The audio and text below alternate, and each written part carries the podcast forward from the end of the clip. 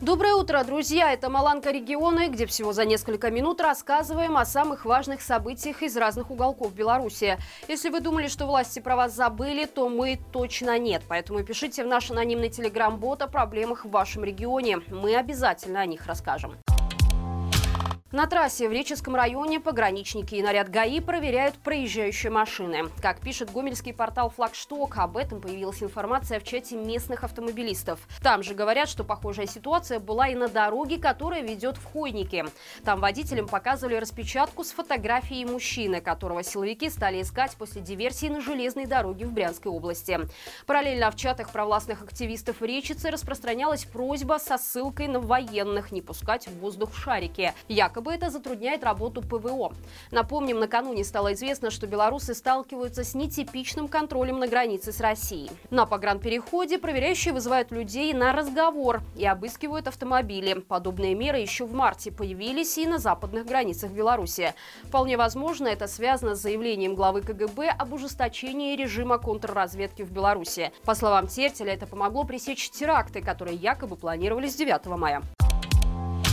В Гомеле за распространение экстремистских материалов задержана одиозная пропагандистка. Правозащитный центр «Весна» сообщает, что редактор Гомельского радио, журналист Сергей Красноборот и еще трое сотрудников станции, ведущие Жанна Минина и Анастасия Гриценко, а также звукорежиссер Артем Васильков задержаны прямо на рабочем месте.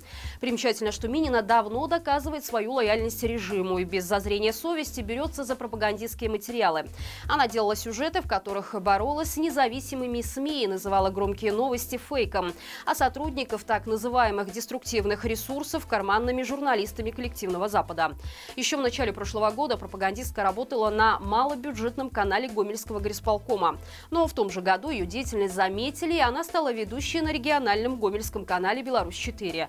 Что касается остальных задержанных, то в пропагандистской деятельности они замечены не были. Правозащитникам известен только приговор суда Сергею Краснобороду – 15 суток ареста.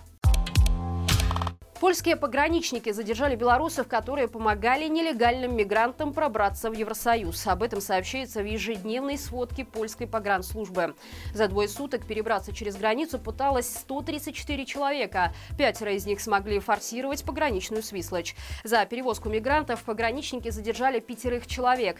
Гражданин Украины перевозил 13 мигрантов из Афганистана и Пакистана, а двое граждан Беларуси были задержаны при попытке вывести из пограничной территории пятерых афганцев и пакистанца, а также одного сирийца. Чтобы остановить еще одного перевозчика, сотрудникам погранслужбы пришлось устроить погоню. Им оказался мужчина с российским паспортом. В его авто были несколько граждан Афганистана. Правоохранители Латвии также сообщают о том, что пресекли 23 попытки незаконного перехода границы. Тем временем украинцы продолжают троллить белорусских пограничников. К 9 мая они установили на бывших погранпереходах с Беларусью новые билборды, на которых написано «Вместе победим фашизм, вместе победим рашизм». В апреле по всей Витебщине прошли десятки политических задержаний. После отбывания суток арестанты рассказали правозащитному центру «Весна» об условиях содержания в местных ИВС.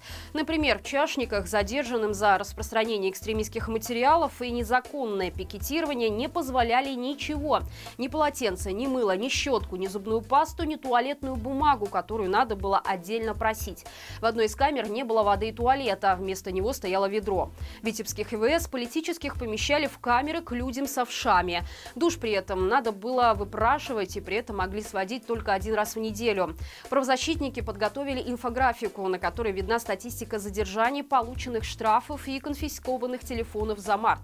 Во всех районах Витебской области за месяц было составлено более 100 протоколов по политическим статьям.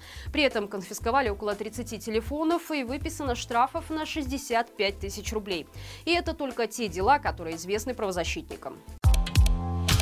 И это все на сегодня. Предлагаю к вашему просмотру новый репортаж о нашумевшем законопроекте, который чиновники рассматривают в отношении ИП. Разбирались, как он усложнит жизнь малого и среднего бизнеса, а также попытались понять, почему режим уничтожает предпринимателей. Ссылку мы оставим в описании к этому видео. А также напоминаю ставить лайки и писать комментарии, ведь именно ваша активность помогает нашему каналу попадать в тренды YouTube. До встречи завтра и живи Беларусь!